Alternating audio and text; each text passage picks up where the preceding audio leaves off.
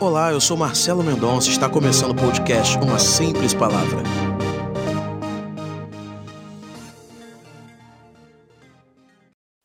Muito bem, sejam todos muito bem-vindos a mais essa palavra, a mais esse podcast de Uma Simples Palavra, para que isso venha impactar a tua vida, o teu coração e você tenha a sua vida transformada e muito mais cheia do Espírito Santo de Deus. A palavra de hoje fala sobre cura espiritual. E para usar um exemplo muito interessante de cura, eu vou estar fazendo uma analogia, um comparativo. Nós vamos estar utilizando exemplos de uma passagem bastante conhecida, lá em João 5, dos versículos 1 ao versículo 15. A cura junto ao tanque de Betesda. Algum tempo depois, Jesus subiu a Jerusalém para uma festa dos judeus. E há em Jerusalém, perto da Porta das Ovelhas, um tanque que em aramaico é chamado Betesda, tendo cinco entradas em volta. E ali costumava ficar um grande número de pessoas doentes e inválidas, cegos, mancos e paralíticos. Eles esperavam o movimento das águas porque de vez em quando descia um anjo do Senhor e agitava as águas. O primeiro que entrasse no tanque depois de agitadas as águas era curado de qualquer doença que tivesse. Um dos que estavam ali era paralítico, fazia 38 anos. Quando o viu deitado e soube que ele vivia naquele estado, durante tanto tempo, Jesus lhe perguntou: Você quer ser curado? Disse o paralítico: Senhor, eu não tenho ninguém que me ajude a entrar no tanque quando a água é agitada. E quando eu estou tentando entrar, outro chega antes de mim. Jesus lhe disse: Levante-se, pegue a sua cama, sua maca, o seu leito e ande. E imediatamente o homem ficou curado. Pegou o seu leito e começou a andar. Isso aconteceu num sábado, e por essa razão os judeus disseram ao homem que havia sido curado: Hoje é sábado, não lhe é permitido carregar o leito. Mas ele respondeu: O homem que me curou disse: Pegue o seu leito e ande. Então lhe perguntaram: Quem é esse homem que lhe manda pegar o leito e andar? O homem que fora curado não tinha ideia de quem era ele, pois Jesus havia desaparecido no meio da multidão. Mais tarde, Jesus o encontrou no templo e lhe disse: Olhe, você está curado. Não volte a pecar, para que algo pior não lhe aconteça.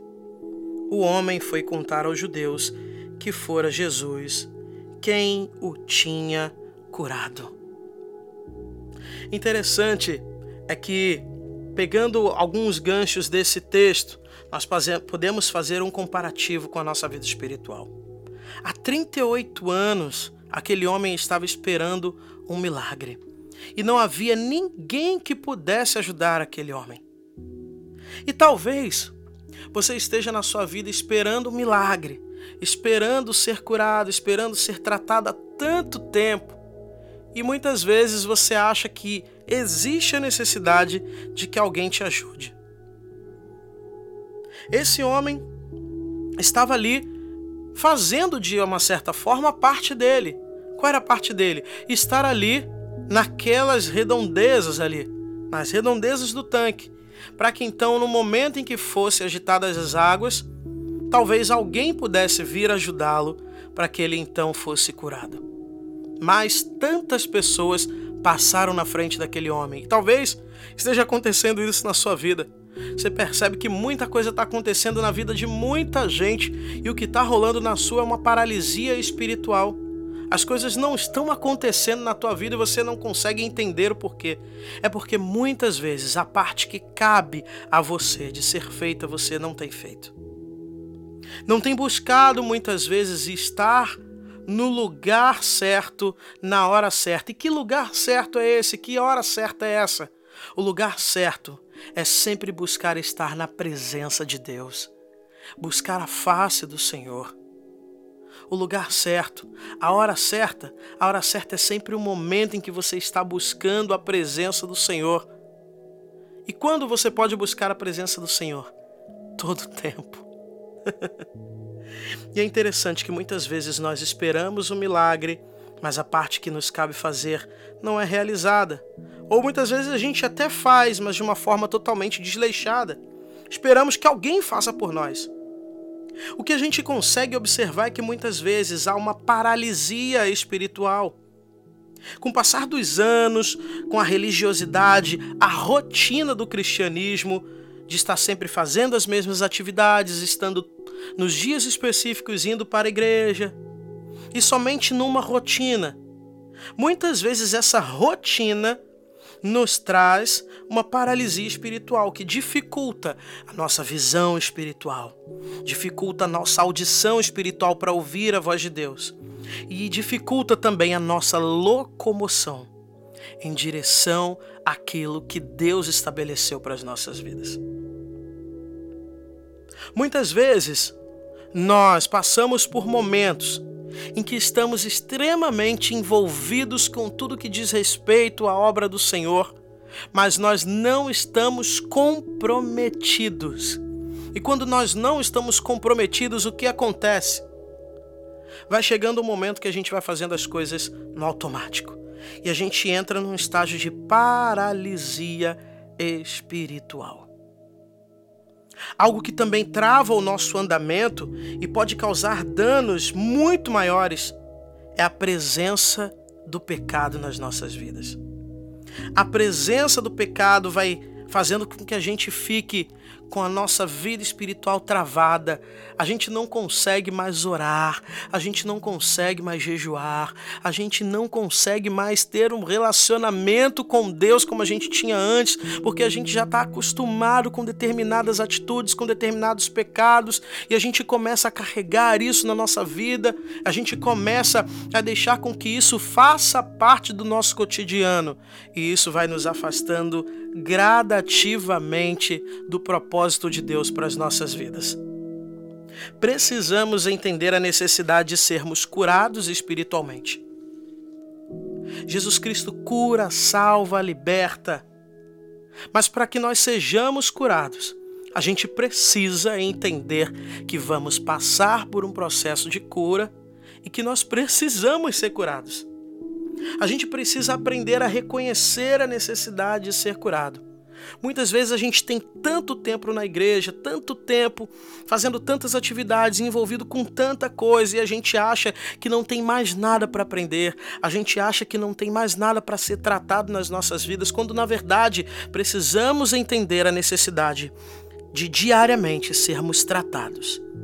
E esse processo de tratamento não pode acontecer em alguém que se acha são, alguém que se acha bem. Por diversas vezes a gente bate no peito para dizer que estamos curados, quando na verdade muitas vezes estamos anestesiados. Meu Deus, isso é muito forte. Muitas vezes estamos anestesiados espiritualmente. Estamos anestesiados de alguma coisa que precisa ser curada e tratada na nossa vida. E a gente acha que já está bem demais, quando na verdade aquilo está simplesmente adormecido. Em algum momento, o efeito da anestesia vai estar passando. E a gente se vê novamente totalmente destruído. É como se a gente tivesse uma doença crônica mas que tomássemos simples analgésicos para que então a gente não sinta o efeito daquela dor, de tudo aquilo que está acontecendo. E aí, durante um período, aquele remédio vai fazer um efeito. Nós vamos estar anestesiados e vamos ter a falsa sensação de que estamos bem. Mas o efeito do remédio em algum momento vai passar. E como já é uma doença residente, já é uma dor residente, já é algo que está ali caminhando com a gente durante muito tempo, o que, que vai acontecer? Ao passar o efeito dessa anestesia, nós vamos novamente estar presos a essa dor. Precisamos entender a necessidade de sermos curados e sermos tratados. Não existe cura espiritual se nós não somos capazes de abrir mão do nosso eu. Não existe cura espiritual quando nós transferimos ou punimos com as nossas atitudes pessoas que sequer fizeram parte do nosso momento de mazela. Isso me recorda uma frase que eu ouvi há algum tempo, algum tempo e de fato ela faz muito sentido para nós. Se você não se curar das suas feridas, vai permanecer sangrando em cima de quem não te feriu. Olha que forte. Talvez você não busque um tratamento, não busca ser curado, não busca tornar a sua vida de uma pessoa que era mazelada agora uma pessoa totalmente curada e tratada. E aí você talvez esteja se sentindo momentaneamente anestesiado, não está tratado e ainda assim quer tratar da vida de outras pessoas. E aí muitas vezes você vai permanecer sangrando em cima de pessoas que não te feriram. Não existe cura quando se, não se tem os frutos do Espírito Santo. Nós percebemos que somos curados os, quando os frutos do Espírito começam a de fato serem situações, passarem por situações em que eles vão sobressair. Quando nós somos de fato curados, não somente as nossas feridas são fechadas, mas a nossa antiga personalidade mazelada, ela é jogada por terra. A nossa personalidade ruim, ela é jogada por terra porque somente vai sobressair os frutos do Espírito Santo, porque de fato nós estamos sendo curados. Marcelo, isso significa então que se eu for curado eu nunca mais vou ser uma pessoa nervosa? Talvez você permaneça sendo uma pessoa nervosa. A diferença é que as suas atitudes no momento em que você vai estar nervoso vão ser completamente diferentes. Antes você agia de uma determinada forma quando alguém te irritava, quando você estava nervoso. Mas agora você tratado, você curado, vai agir de uma forma totalmente diferente.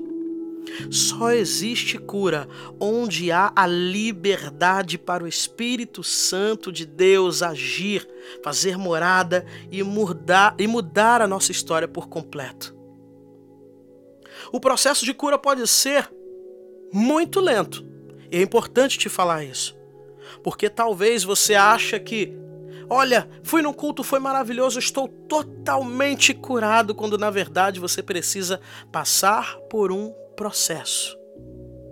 E nós precisamos na nossa vida aprender a respeitar os processos. Um processo de câncer. Muitas pessoas sofrem com isso. Mas a cura é imediata? Não é preciso passar pelo processo, muitas vezes, da quimioterapia. E aí esse processo às vezes é longo, doloroso, mas que pode surgir, surgir com um efeito maravilhoso de cura e que talvez você nunca mais vai voltar a ter aquele câncer. Mas é um processo e precisa ser respeitado. Em cada pessoa, Deus age de uma forma e num tempo específico. Não é porque na vida do nosso irmão que aconteceu de uma forma vai exatamente acontecer na nossa vida. Tem gente que vai levar anos para ser curado. Tem gente que vai levar menos tempo que isso. E não podemos tomar como exemplo somente a vida de uma outra pessoa, porque Deus age na nossa vida de uma maneira totalmente diferente do que agiu na vida do nosso irmão. E é importante ressaltar que só existe cura quando há uma busca intensa por Deus. Quando eu falo de cura, querida, eu estou falando de cura espiritual. A cura física, Deus pode fazer, como pode também não fazer, e a vontade dele é boa, perfeita e agradável, mas o que estamos falando aqui de cura espiritual. Experiências momentâneas, elas enchem o nosso pote, mas apenas momentaneamente. É como eu disse anteriormente sobre a anestesia. Algumas experiências momentâneas, coisas superficiais. Um culto que foi maravilhoso e eu acredito nisso, que foi bênção para a tua vida. Mas daí você achar que aquilo ali te deixou completamente perfeito, são. E então você pode enfrentar toda e qualquer situação. Na verdade, você precisa entender que a sua cura espiritual precisa passar por um processo. E que talvez isso seja doloroso. E deixa eu te falar algo. Pode ser doloroso, mas deixa doer, porque o resultado, com certeza, vai agradar o teu coração, vai fazer com que outras vidas sejam transformadas e vai agradar o coração de Deus. Deus cura, salva e liberta. Mas o quanto de você mesmo tem sido deixado no controle de Deus? É interessante e precisamos falar isso. Fazendo uma analogia com o texto, o tanque pode ser comparado talvez à sua igreja, a igreja local, onde muitas pessoas enfermas fisicamente e espiritualmente frequentam dia após dia em busca, muitas vezes, por um milagre. Ou seja, por um Deus que pode conceder alguma bênção. Eu estou buscando um Deus que, que vai conceder alguma bênção, quando na verdade nós precisamos buscar a Deus pelo que Deus é na sua essência e não pelo que ele pode ou não fazer. Vivemos dias onde Jesus Cristo, a igreja, tem sido algo simplesmente para satisfazer as nossas vontades ou as, as nossas necessidades imediatas. Eu estou vivendo um momento muito difícil, então preciso ir para a igreja. Eu estou passando por essa dificuldade, isso está sendo ruim demais, eu vou para a igreja. E aí, o que, que acontece? Daqui a pouco você, ah, estou me sentindo melhor. Esse vento que estava acontecendo na minha vida já passou. E aí, todas as outras coisas são prioridade e você começa a deixar Deus de lado. Eu ouvi uma frase nesses dias que foi interessantíssima e forte demais. Queremos passar a nossa eternidade com Deus, mas não estamos dispostos a abrir mão aqui do nosso tempo para qualquer outra coisa em prol de buscar o nome do Senhor. Como é que a gente quer viver com alguém durante toda uma eternidade se aqui a gente não tem tempo para buscar a face do Senhor? Isso é incoerente. Há uma incoerência em dizer que você quer estar todo o tempo com Deus durante toda a sua eternidade. Eu quero viver a minha eternidade com Jesus. Ah, isso é lindo demais. Mas enquanto eu estou aqui na terra, eu quero viver o meu tempo da maneira que eu acho interessante. Eu quero sair com os meus amigos, eu quero beber com os meus amigos, eu quero viajar com os meus amigos, eu quero me divertir com os meus amigos. Quando me sobra um tempo, eu leio a Bíblia. Quando me sobra um tempo, eu vou à igreja, porque eu acho que é legal ir à igreja. Em nome de Jesus. Em nome de Jesus, seja tratado, seja curado, seja tratada, seja curada. Em nome de Jesus. Se você quer viver a sua eternidade ao lado do Pai, você precisa dar prioridade às coisas de Deus e esquecer aquilo que tem roubado o seu tempo o seu tempo de qualidade de estar na casa do Pai, o seu tempo de qualidade de fazer a obra do Senhor. Priorize as coisas de Deus para que todas as outras sejam acrescentadas na sua vida. Quando você começar a colocar isso em prática, quando você entender de fato a necessidade de ser curado, de ser tratado, dizer: Deus, sozinho eu não consigo, não está dando mais, mas eu quero algo novo para minha vida. Eu quero que a minha vida seja transformada, eu quero que a minha vida seja lapidada. Eu reconheço a necessidade de ter a minha vida transformada. Quando você entender isso e colocar isso em prática, algo de sobrenatural vai acontecer na tua vida. Você vai começar a respeitar os processos de cura. Vai viver coisas que talvez serão difíceis para você, mas em todas elas você vai perceber a presença de Deus, a companhia do Senhor Jesus ao seu lado, te sustentando, te segurando pela mão, dizendo: Filho, eu estou aqui. Não desista porque eu tenho algo grande para a tua vida. Deus tem algo grande para você. Se permita ser curado, se permita ser tratado, se permita estar no lugar aonde Deus quer que você esteja. Se permita ser usado por Ele, se permita ser cheio do poder de Deus, se permita ser curado.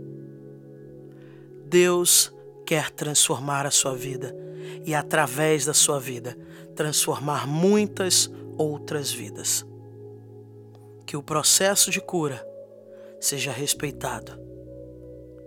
Que o processo de transformação seja entendido, respeitado e colocado em prática. Seja curado espiritualmente. Em nome de Jesus. Não deixe que a sua vida seja paralisada. Não seja mais um paralítico espiritual. Seja alguém que toma o seu leito sai da sua zona de conforto e vive em prol de fazer a vontade do Senhor Jesus. Que Deus te abençoe poderosamente através dessa palavra.